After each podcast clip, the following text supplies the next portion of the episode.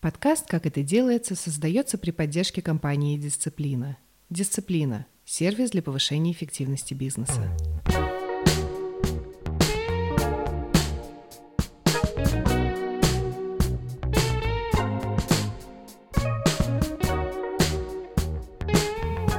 Вы слушаете подкаст «Как это делается». Мы встречаемся с профессионалами, предпринимателями и творческими людьми и узнаем, как устроена их работа.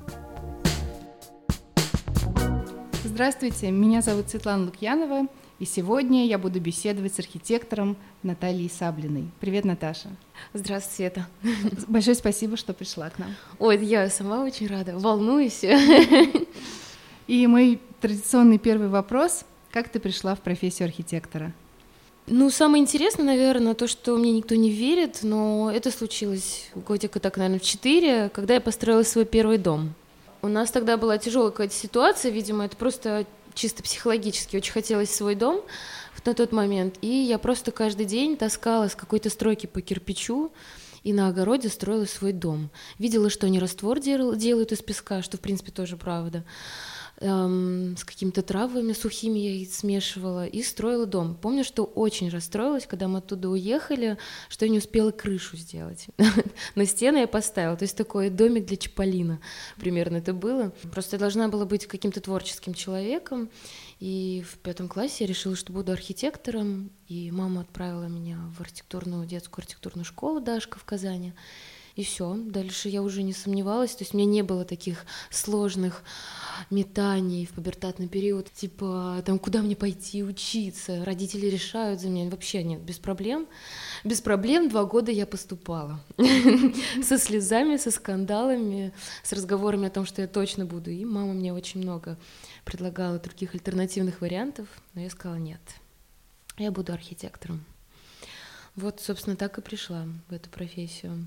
Ты училась э, в Казани? Да, я училась и в Казани, и в Москве. Так получилось, что в Казани за мою дипломную работу меня исключили на последнем курсе, а потом из-за этой же дипломной работы я выиграла грант на обучение в Московскую архитектурную школу. Вообще просто по всей России был конкурс, и с этой дипломной работы мне просто дали грант и пригласили. В общем, так что все хорошо сложилось.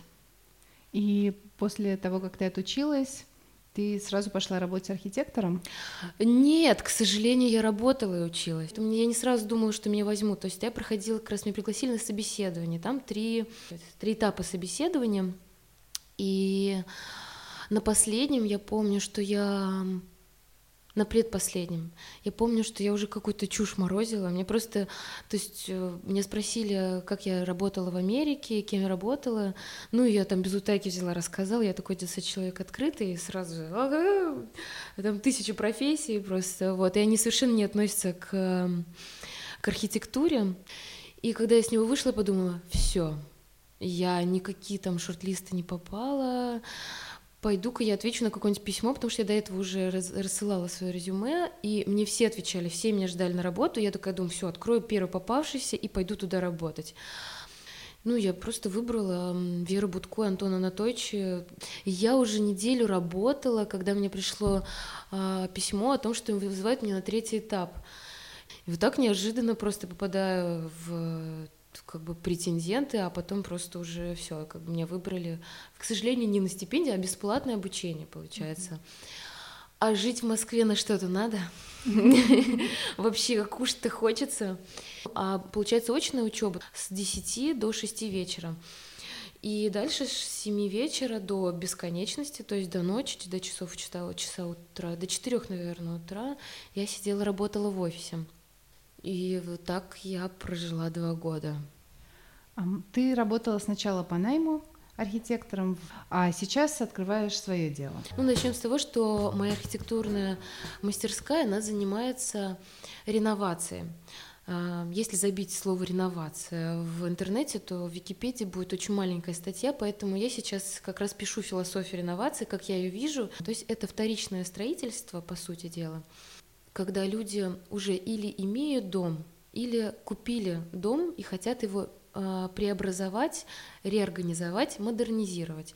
И вот эти три вида — это, это когда, например, есть частичная реновация когда люди, например, хотят расширить дом, потому что у них семья расширяется, и чтобы это не было как пристройка сарая, то есть необходимо вот реорганизовать дом, его облик весь, еще его достроить, расширить.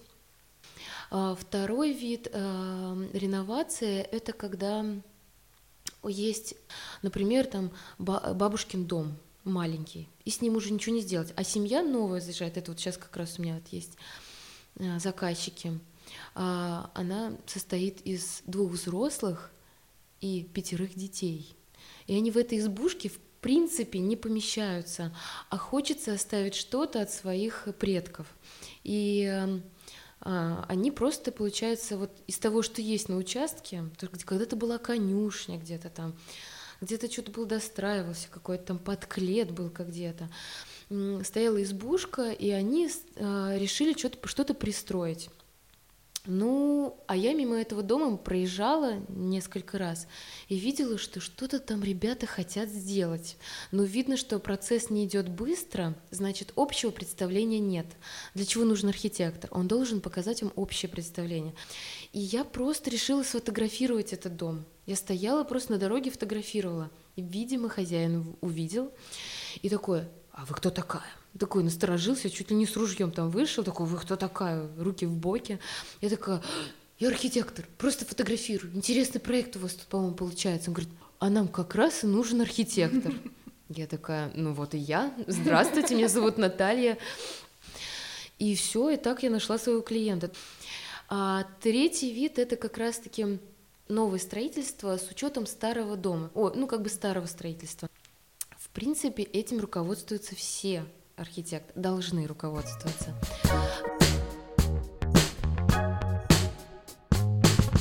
Общественная реновация – это, ну, как на Соловках, это была дизельная электростанция, и она уже туда вросла в этот архитектурный ландшафт Соловецких островов, который так не хочется трогать. Он и так был уже просто залит кровью. Он и по ЮНЕСКО там прописано, э, то есть он должен сохраниться. И поэтому я там предложила сделать фондохранилище, где-то хранить экспонаты необходимо. Вот это все бесконечно все раскапывают.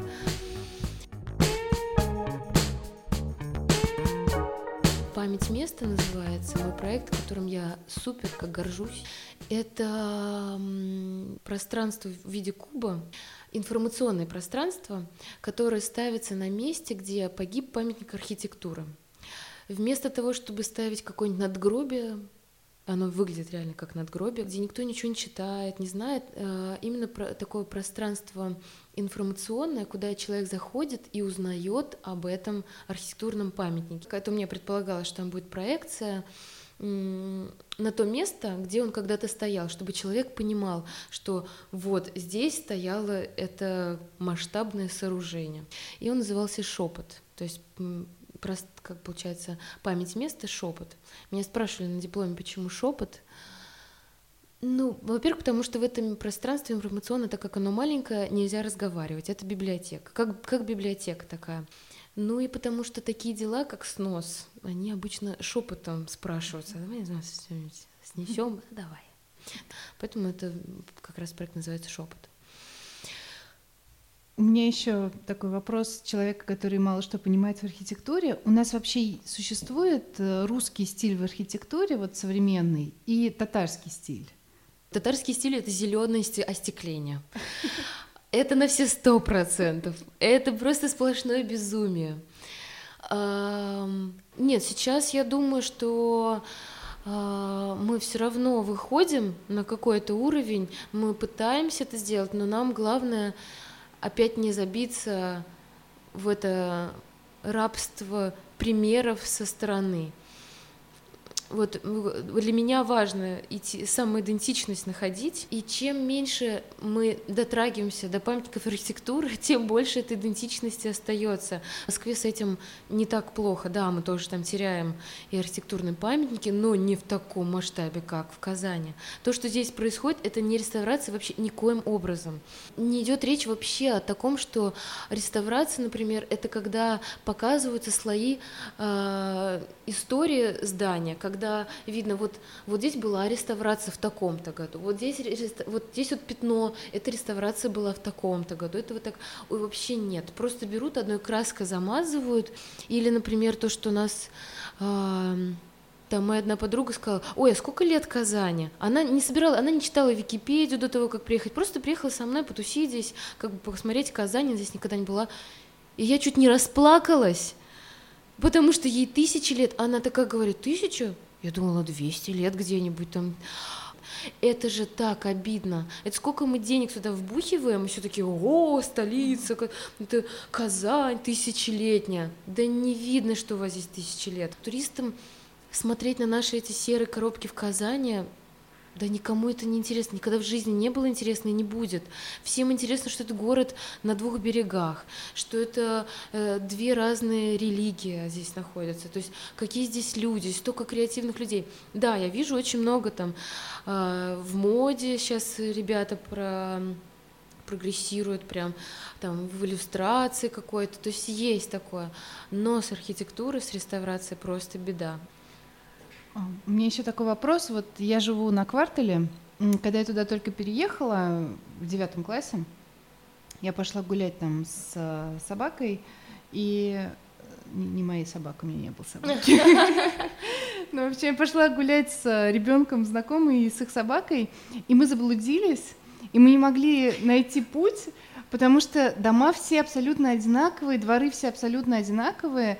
Мы не на шутку перепугались. В общем, как-то мы спросили потом у прохожих дорогу, и я поняла, что это довольно опасно гулять по кварталам. Mm-hmm. А, и меня тем более удивляет, что сейчас новое строительство как будто ориентируется на эти безликие одинаковые дома, появляются дома э, такие просто коробки с одинаковыми окнами и отделанные плиткой. Mm-hmm и я не понимаю, почему не сделать их более индивидуальными, какими-то интересными, не такими безликими, а, особенно учитывая да, там, цену за квадратный метр, как будто бы, как, хотя ну, у меня mm-hmm. абсолютно такой обывательский взгляд, как будто бы деньги не вопрос, и на там какой-нибудь улице Чистопольской можно было бы построить что-нибудь покрасивее. Угу.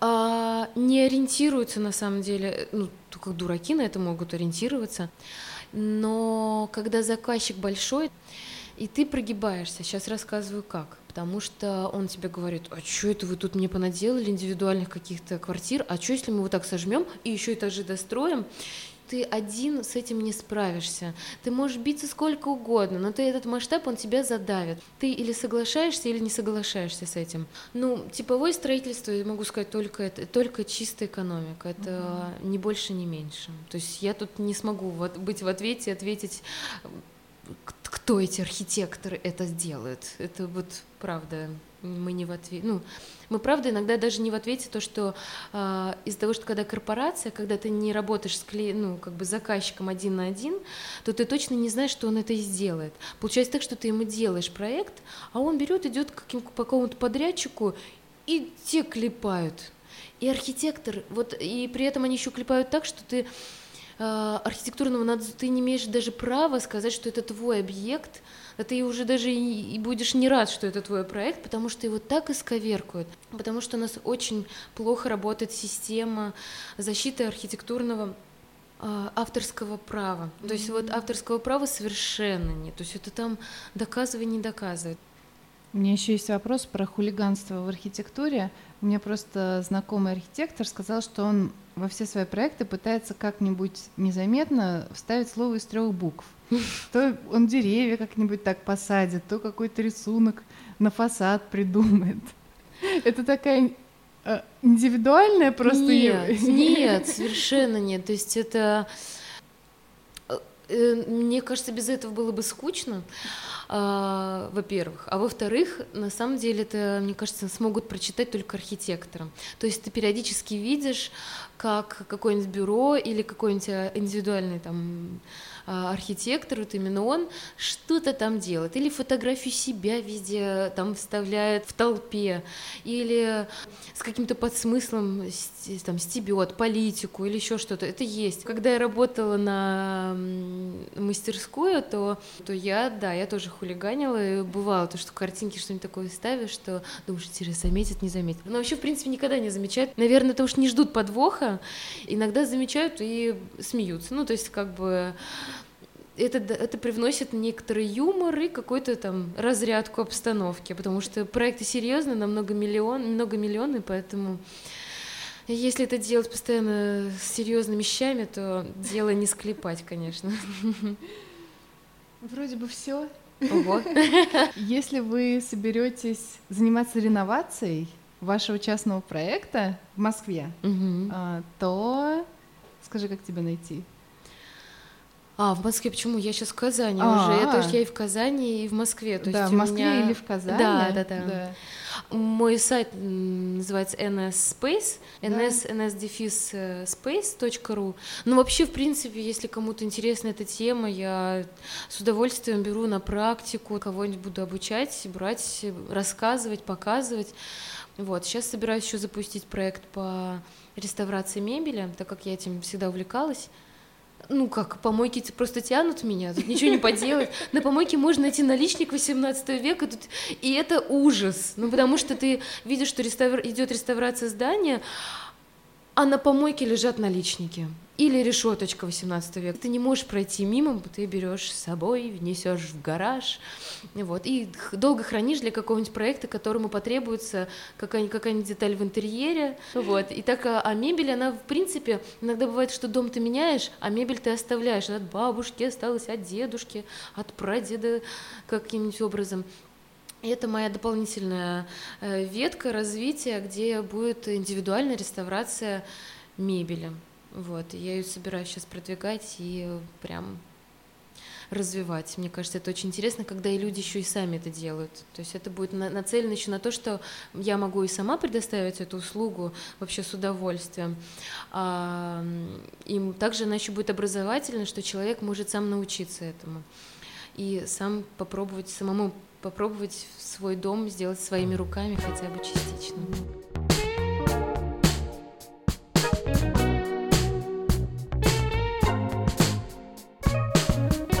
Историю о своей первой работе рассказывает режиссер-документалист Марина Разбежкина.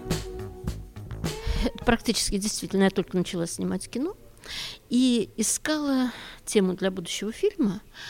Э, темой всегда был человек на острове. То есть на острове, не обязательно на географическом острове, да, но это остров, э, как бы его личное пространство такое. И мне друзья-туристы сказали, что в Марийских лесах есть такая колония, куда съехались люди после много лет отсидевшие в тюрьме. Им уже за 70, и они решили построить там маленькую деревню, устроили свои жизни, начали там женщины, мужчины, семьи устроили. И я туда поехала, подумав, что вот это вот точно совершенно моя тема, потому что они, независимо, независимо от государства, они сами устраивали свою жизнь, но только под конец жизни. Да? И мы поехали туда с оператором Сережей Литовцом. Оказалось, что это очень длинная дорога, причем мы э, добирались на перекладных, и когда доехали до маленькой железной одноколейки, по которой когда-то везли заключенные ГУЛАГа лес, э, они валили его в морейки, и через Волгу сплавляли, и вот эта э, одноколейка, она, собственно, шла в Волгу, да, и заканчивались рельсы там, потому что дальше лес перекладывали на суда и везли. Мы доехали до этой маленькой станции и выяснилось, что буквально за месяц до нашего приезда эту деревню ликвидировали. Но мы уже не хотели оттуда уезжать, и мы пошли пешком по этой одноколейке э, до самого конца. Это оказалось 20 километров где-то. Мы прошли эти 20 километров пешком. Над нами очень низко-низко летели коршуны. Они надеялись, что мы пойдем, да, и дальше у них будет еда. Нам сказали, что в самом конце, если свернуть, то по дороге будет э, еще 5 километров, и там одна в деревне живет старуха. И мы решили просто ее навестить, посмотреть. Деревня была вся разрушена, потому что это пространство готовили под ложе очередной ГЭС, да, все должно были затопить и деревню, и кладбище. И все уже уехали, кроме этой тети Зины, которую мы там застали. И мне так понравилась эта тетя Зина. Она была Марийка, у нее не было никого, муж умер, ребенок умер еще в 30-е годы в младенчестве. Она жила одна, и она так замечательно сказала, что э, я говорю, тетя Зина, не страшно разве под воду все должно уйти? Она говорит, да я подумала, как хорошо-то там буду, я буду лежать внизу и смотреть, как все плавает надо мной, да. Это такая, ну, э, такой вариант э, библейской фразы на самом деле. Я так запомнила тетю Зину, а вода не дошла, как всегда проекты инженеров оказались неверными, поэтому вода не дошла до этих мест. Оказалось, что все, вся жизнь это была зря разрушена, то есть даже не ради каких-то инженерных изысков.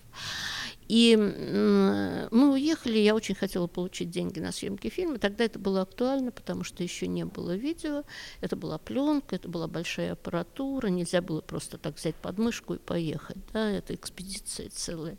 И как ни странно, я выиграла грант тогда Госкино. Э, очень хотела, чтобы тетя нас дождалась, и тетя нас дождалась.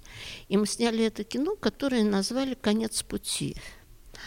Конец пути, потому что вот рельсы уходили в воду. Это был конец пути и конец какой-то цивилизации, потому что мне очень запомнились эти куршины, которые летели над нами. Они явно, э, как бы, когда приходят э, дикие звери или дикая птица, то значит ушел человек, ушли люди. По какой-то причине их не стало. А здесь их не стало, потому что на этой одноколейке погибло очень много людей, которые вот были в ГУЛАГе. И вот это конец пути. И однажды, когда мы пошли пешком на, ну вот, конечную, э, на э, станцию, Э, нам машинист сказал, ой, а вы знаете, а Горбачева арестовали. Он где-то там в Крыму сидит арестованный. И мы поняли, что вообще в стране переворот, а у нас ни электричество, ничего, мы не, ничего об этом не знали. И ребята мне сказали, ты понимаешь, что нельзя так кино называть «Конец пути». Вот у тебя начало пути, а оно уже и конец пути, потому что больше ничего не будет. То есть это оказался еще и этот конец пути, целой огромной страны, которые через там у нас люди на этой станции слушают приемник, и этот приемник все время вот в режиме нон-стоп передает вести из Крыма, Горбачев заперт в Крыму и так далее, объявляют там союзную забастовку, кто-то. Вот. И мы жили там полтора месяца. И это было на самом деле какое-то совершенно потрясающее открытие для меня вот этой жизни, разрушенной, униженной, но одновременно живой, потому что вот тетя Зина была очень жива. Она не унывала, она все время пела песни, она почему-то решила, что мы ее как певицу приехали снимать.